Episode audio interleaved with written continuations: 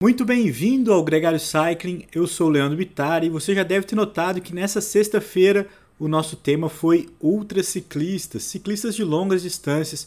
A gente conversou com dois grandes nomes, o Fernando Zogaib, o Alexandre Ribeiro, dois papos muito legais que se você ainda não ouviu, ouça, porque ficou muito legal com a presença do Vinícius Martins, uma participação mais do que especial. Nessa conversa, a gente se lembrou muito do nosso episódio número 37, lá atrás, em fevereiro de 2021, no episódio Garra. Por lá, o tema também foram as longas distâncias. A gente conversou com Arthur Ferraz, com o próprio Vinícius Martins e com Nestor Freire, um cicloturista, um viajante que, além de planejar muito bem suas viagens, sabe contá-las como poucos. Por isso, vale a pena ouvir de novo Nestor Freire.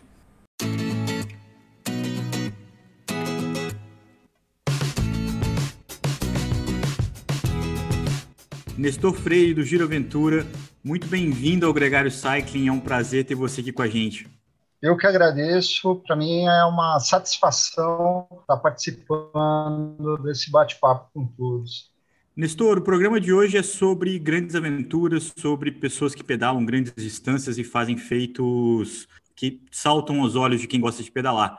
Seus exemplos não são diferentes, você tem excelentes histórias para contar, mas eu queria saber como surgiu esse interesse em romper as fronteiras e desbravar o mundo pedalando?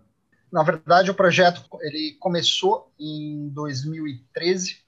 Né? Eu idealizei o projeto em 2013 e eu fiz um construí na verdade um roteiro de 15 anos de projeto.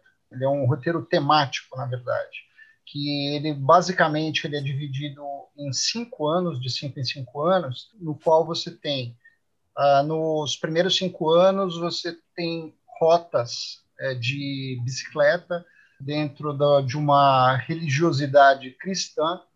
É, nos próximos cinco anos, você tem uma rota de bicicleta dentro de uma religiosidade científica. E nos próximos cinco anos, você tem uma religiosidade não cristã em rotas de bicicleta. Então, na verdade, eu idealizei dessa forma para você, para se fechar um ciclo, né? O yin o yang e o todo seria o científico e buscar, na verdade, algo maior, né? Que não é simplesmente sair por aí pedalar, é sair por aí, pedalar, mostrar as experiências dentro dessa ótica, tanto de é, religiosidade quanto de encontro com as pessoas e lugares e fazer a vida das pessoas, é, tirar as pessoas. Eu acho que talvez esse seja o objetivo principal: tirar as pessoas da casinha e fazê-las pensar, fazê-las pensar como elas podem se desafiar próprios rumos na vida. Agora, o que que executar o Giro Ventura mudou o Nestor? Na verdade, mudou muita coisa, porque eu, eu era uma pessoa, assim, quando eu comecei o projeto em 2012, eu, eu o comecei, Álvaro, de forma muito lúdica. Né? Então, assim, eu não tinha um objetivo profissional que nem eu tenho hoje no projeto. Então, é, eu tinha um trabalho paralelo a esse projeto, paralelo não, trabalho principal, né? eu sou engenheiro mecânico de formação, então eu tinha empresa, tinha funcionário, tinha aquele monte de coisa. Né? Estava trabalhando há 25 anos no mesmo mercado de atuação e tinha esse projeto paralelo, que era um blog, era uma coisa bem assim para curtir e tal. Eu já tinha construído, feito um rascunho, na verdade, desse roteiro do projeto Gira Aventura, e eu fui seguindo esse roteiro e quando chegou em 2017, que foi inclusive o último ano da, da fase cristã que eu falei agora há pouco para vocês, eu percorri a Via Francígena, que aliás é, recomendo e é uma rota de desafios. Né? Ela sai da, da cidade de Canterbury, na, na Inglaterra, e passa pela França, Suíça, Itália e chega ao Vaticano, na Itália. Quando eu percorri essa rota do projeto Giraventura, e voltei, me deu um estalo. Né? Eu falei assim, puxa, eu acredito que eu já fiz o que eu tinha que ter feito na, na, na parte profissional e vou partir para um outro projeto. Só que eu gostaria de fazer uma coisa que eu não que eu goste, que eu ame, que eu goste muito, que eu gosto demais, que tenha tesão de fazer. Eu falei, eu vou transformar o projeto Gira Aventura para num projeto profissional. E o objetivo principal vai ser justamente esse, é influenciar pessoas e dentro do, do que o projeto de Aventura pode acontecer. Então, nesse momento, eu fiz uma reengenharia na minha vida financeira, comecei a trabalhar esse, esse lado profissional do projeto de Aventura. E hoje eu estou aqui, continuando aí a, a saga, vamos dizer, dos 15 anos, só que de forma profissional. Dentro desse cronograma e periodização que você tem dos 15 anos, Nestor, eu entendo que você, a gente esteja aí bem no meio dele, né? Exatamente. Mas eu percebo meio. que você, como bom engenheiro, já deve ter tudo periodizado. Sim, como, sim. Quais foram as rotas de cada ano que você já fez e quais são as próximas que estão planificadas, vamos falar, para concluir todo esse. As rotas dos primeiros cinco anos, que nem eu falei para vocês, elas foram rotas cristãs. Né? Então eu comecei, inclusive, pela Estrada Real. Estrada Real, daí eu fiz o Caminho de Santiago é, em 2014, que é, sempre, às vezes as pessoas me perguntam, ah, quando que é, qual que é a melhor é, rota para fazer internacional? Assim, se você quiser ficar viciado em fazer rotas cicloturísticas internacionalmente, eu sempre aconselho você fazer o Caminho de Santiago. O Caminho de Santiago ele tem um impacto dentro do, da, da, da pessoa que o faz, assim, incrível. É um, ele mexe muito, né? porque ele traz ensinamentos, é, mesmo que a pessoa não seja é, da religião católica, mas ele traz ensinamentos do, de Jesus, assim, muito bacanas, né? De assim, de compartilhamento, de você dividir as coisas, de você ajudar o próximo. Daí, em 2015, fiz o Caminho da Fé. É, em 2016, eu fiz uma outra rota muito puxada também Minas Gerais, é, é, se chama Caminho dos Anjos. E em 2017 eu fiz a Via, a Via Francígena, de fato, que foi a rota que eu falei para vocês, que passa por quatro países, que foi sensacional. Daí entrou a fase de científica é, depois, foi o Meridiano de Paris, foi o Extremos do Mundo, que é a, o livro que eu vou lançar agora, que foi uma jornada fantástica por oito países, é, do, tanto do Hemisfério Sul quanto do Hemisfério Norte. O Oiapoque Chuí, que foi a, a viagem que eu fiz agora em, em setembro do ano passado, né? E apesar do nem o Oiapoque, isso é muito interessante falar, nem o Oiapoque nem o Chuí são extremos, mas eles ficam perto dos extremos, né? Então, eu digo isso porque sempre tem um chato que fala: "Ah, mas o Oiapoque não é o extremo, o extremo é o Monte Caburaí". Né? Daí, às vezes, quando a pessoa vem me ensinar isso, eu chego e falo assim: "Mas não sei se você sabe, o Chuí também não é o extremo", né? O extremo é. é um lugar que chama Barra do Chuí, que nem pertence ao Chuí. Pertence a uma cidade que chama Santa Vitória do Palmar, que fica. É uma cidade antes do Chuí. Então a. Ah, pessoa, sempre, ah, é, sempre tem alguém para criticar, né? Isso é, é exatamente, e, e dá né? uma cornetada. Uma coisa importante ressaltar, né? É que todos esses, vamos dizer, todos esses desafios, os quais você supera e as rotas que você completa, são na raça, no sentido de que sem apoio externo, Nossa, é. por conta própria, com a tua mochilinha, tua bike e a Exatamente, tua conexão é. É, sua com Exatamente. o mundo, né? Sua com a rota, com a natureza, com a, as experiências que você vai viver. Não tem nada que venha de fora. Não, não tem nada que venha de fora, porque esse, na verdade, Nicolas, é o objetivo. Né? O objetivo é ser autossuficiente e poder fazer, percorrer essas rotas é, de forma que você tenha esse, que você planeje-as. Né? Primeiro, você existe uma fase, na verdade, de planejamento, né? porque às vezes as pessoas falam, se, se comenta assim, por, uh, com as pessoas, ah, porque eu faço expedições de bicicleta pelo mundo. Acho que às vezes uh, alguns pensam que me dá na telha assim, eu saio andando de bicicleta por aí com uma mochila tal e e vou fazer o Oiapoque ao Chuí. Não é bem assim. A gente, eu faço todo um planejamento de cidades, de lugares vou parar, se tem comida, se, se não tem, se é, quem pode me receber, é, que temperatura que eu vou pegar, se tem vento, se não tem vento, se tem é, grana, se é uma época de muita chuva, qual é a melhor época para você ir. Nestor, quando você planeja as suas expedições, é, tem referências que você busca do tipo distância, dias, altimetria, que você tenta ficar dentro de uma faixa, ou não? Você escolhe o ponto A, o ponto B e você vai independente dessas referências?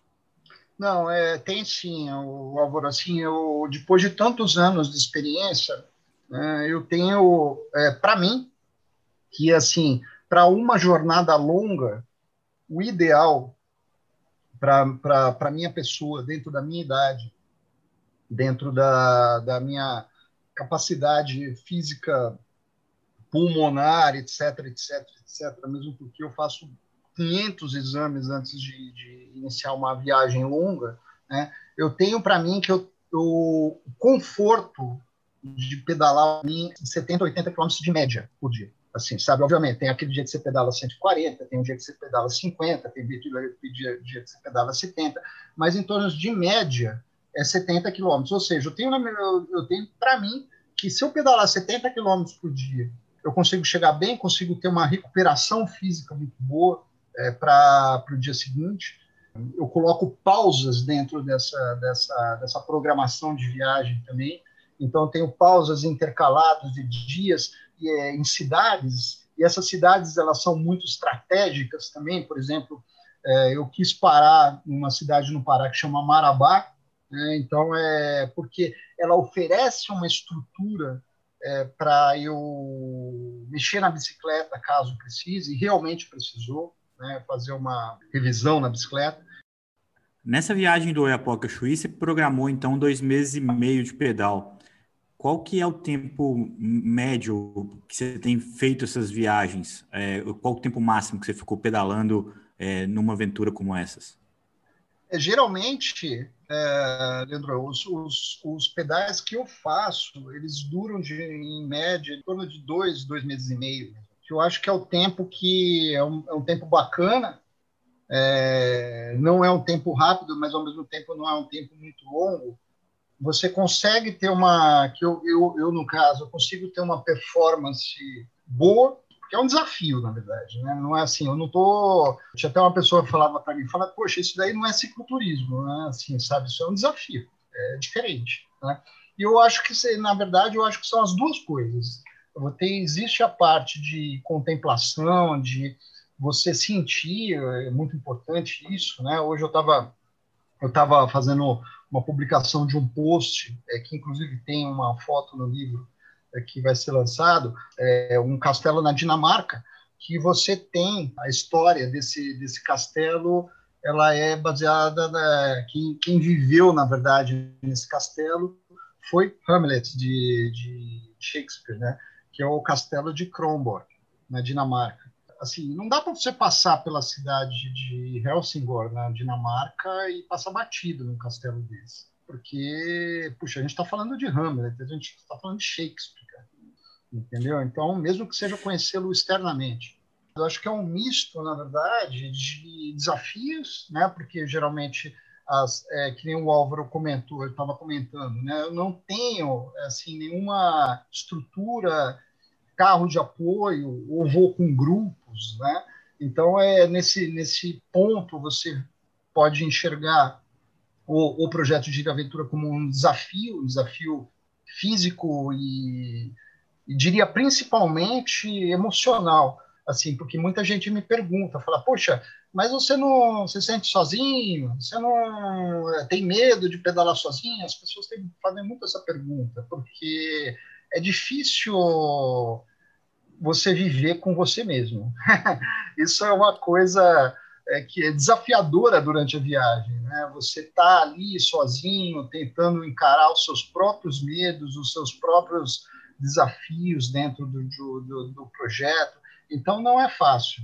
Nestor, falando então do livro que você acabou de lançar, o que que você conta? Qual a história? É, esse livro, ele é o livro da etapa 7, né? O ano passado eu fiz a etapa 8 e esse ano pretendo fazer a etapa 9, que é na Islândia. Eu pretendo fazer aí até o final do ano. Eu diria que ele é um diário de histórias, é, onde cada pequena, cada, cada, cada dia, né? especificamente cada dia, porque eu coloco até o dia, ele é um livro de nove capítulos, mas dentro dos capítulos ele é dividido em dias, e ele é uma história de conquista, é, dos extremos do mundo. É assim, é uma história de planejamento e de conquista. Né? O que, que foi que eu fiz, como eu fiz para poder chegar, é, o que, que eu pensei, o que, que eu precisei, quem foi meu, meu, meus aliados nesse momento, quem é, quais as dificuldades que eu tive, o como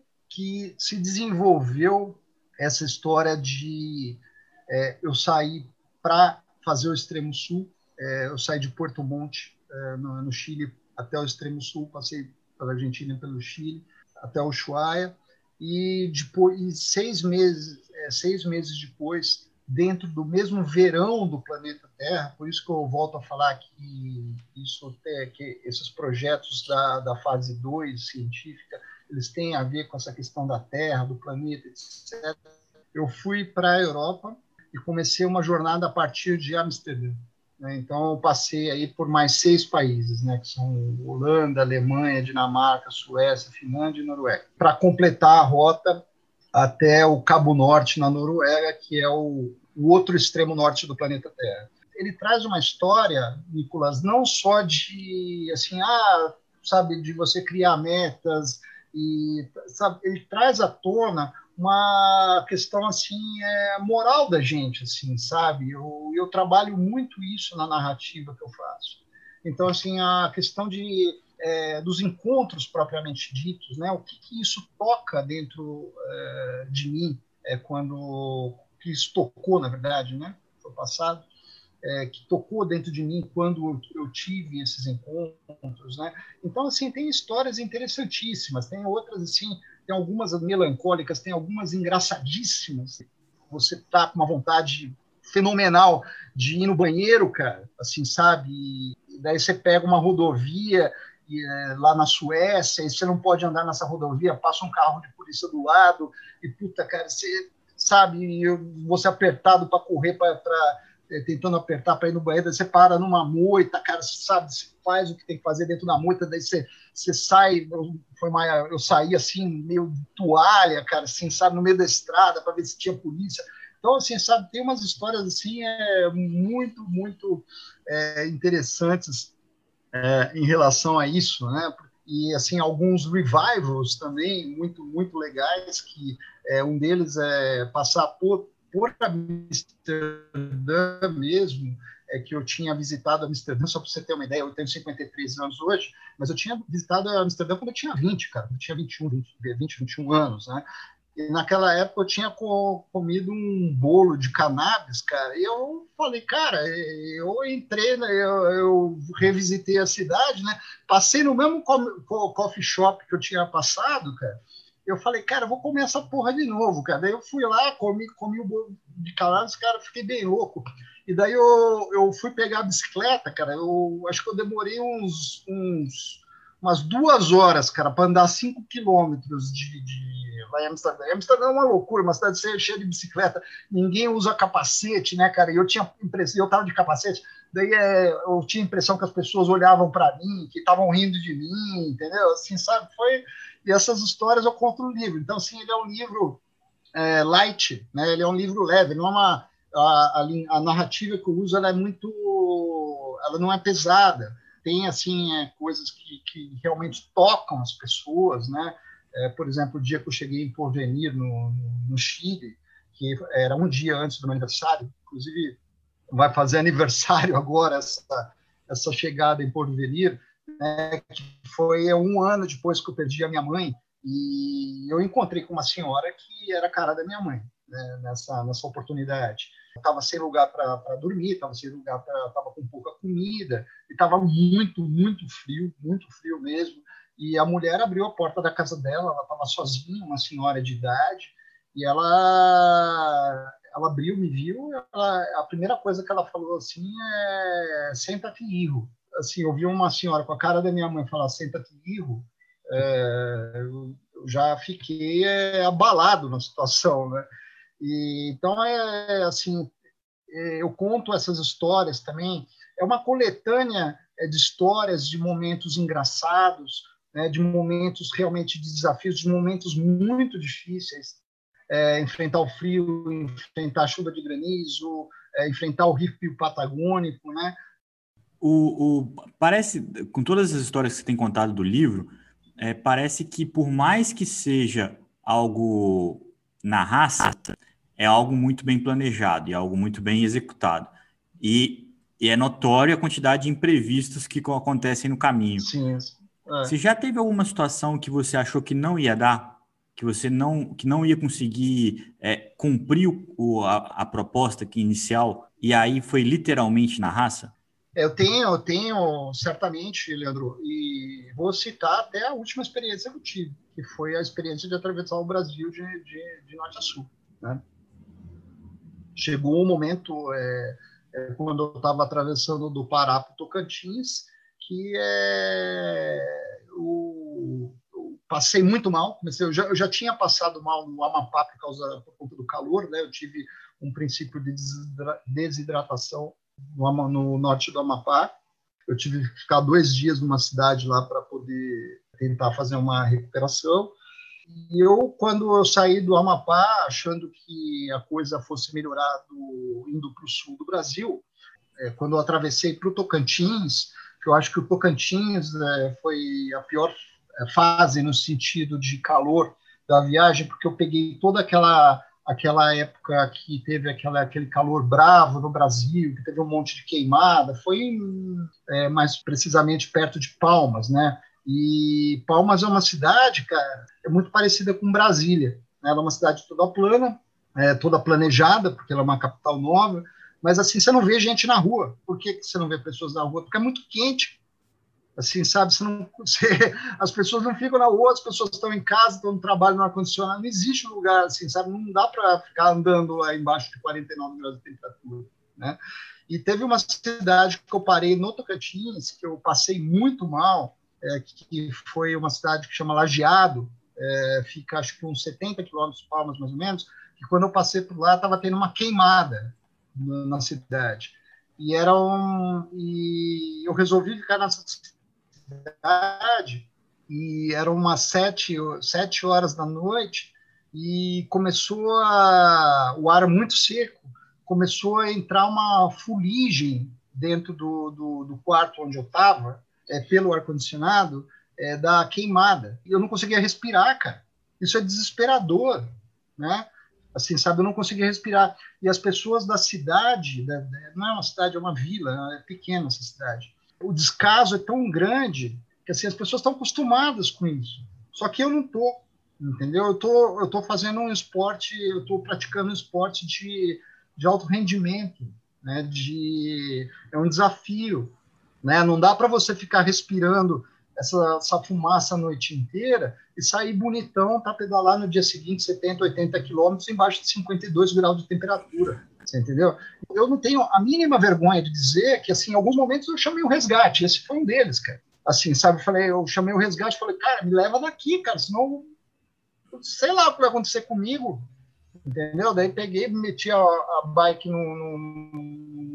numa picape e o cara me levou 70 quilômetros adiante para para Palmas, entendeu? Que era uma cidade que é uma cidade que tem estrutura para que tinha estrutura e condições é, de me receber de uma forma mais tranquila. Assim, falei, meu, eu não vou ficar aqui, cara, vou morrer sufocado. E você começa a entrar em pânico. Assim, você está sozinho. Assim, você está ali, você está querendo, é, sabe, você está querendo respirar, cara. Nada mais é, simples do que isso, assim, sabe? Então é, é uma loucura. Ô, Nestor, mesmo nesse contexto todo de pandemia, tudo todo imprevisto, como é que tá, como é que são seus planos? Você está lançando o seu livro agora? Acredito que você vai contar essas histórias e vai repercutir esse Sim. livro aí é, no, nos próximos, nas próximas semanas. Mas e de pedaladas assim? Quais, quais são os seus objetivos? Você já tem um plano B na cabeça se você não puder ir para a Islândia? O que, que você tem é. mais ou menos na cabeça para a gente poder te acompanhar nos próximos é, Então, é, Sim, sim, sempre, sempre há um plano B, né? Tem aquele cara que fala, sempre há o um plano B. Eu geralmente eu falo que eu não tenho um plano B, eu tenho um plano B, C, D, E, e vários planos aí.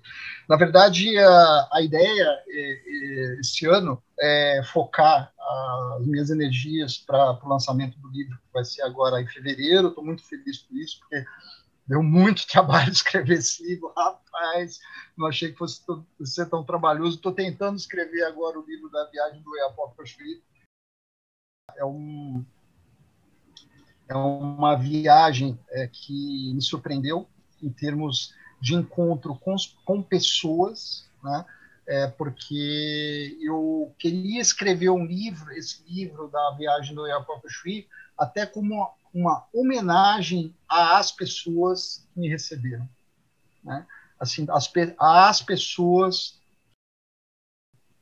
né, pessoas que abriram a porta da casa delas e tirou a cortina de casa, estendeu na mesa e falou: pô, agora você senta comigo e almoça. Entendeu? E eu fico emocionado com isso, até arrepia, porque é, o brasileiro ele tem uma característica é, que nenhum outro, pelo menos que eu conheço, nenhum outro povo tem, assim, sabe? que é estar tá junto nessa alegria e na tristeza. Assim, sabe? As pessoas querem, faziam de tudo, de tudo e mais um pouco para me ajudar. E eu deixei, deixei não, né? Eu tenho grandes amigos que ficaram pelo, pelo, pelo caminho. Nestor, muito obrigado. O Giro Aventura se torna um, uma página que a gente tem que acompanhar cada vez mais de perto. Nós do Gregário Cycling vamos fazer isso com muita constância assim como seus livros. Aguardamos já o terceiro do Epoca Chuí, que você vai produzir, e também acompanhar seus próximos destinos. A nossa conversa foi muito bacana. Eu te agradeço por toda a atenção e por toda a experiência que você compartilhou com a gente aqui hoje. Maravilha, eu agradeço Álvaro, Nicolas e você, Leandro. Puxa, muito, é, eu, eu, curto muito esse trabalho que vocês fazem, que vocês, na verdade, vocês estão abrindo espaço para a gente, para eu, no caso, poder falar, contar, é, inspirar, que é o objetivo principal do, do, do projeto, e vocês estão. Muito obrigado pelas suas palavras e até porque a gente não existiria sem histórias como a sua. Você constrói essas histórias com as suas viagens, com as suas experiências, com as suas trocas e saiba que o espaço aqui vai estar sempre aberto para a gente recontá-las aqui a cada vez que você experimentar uma situação nova de pedal.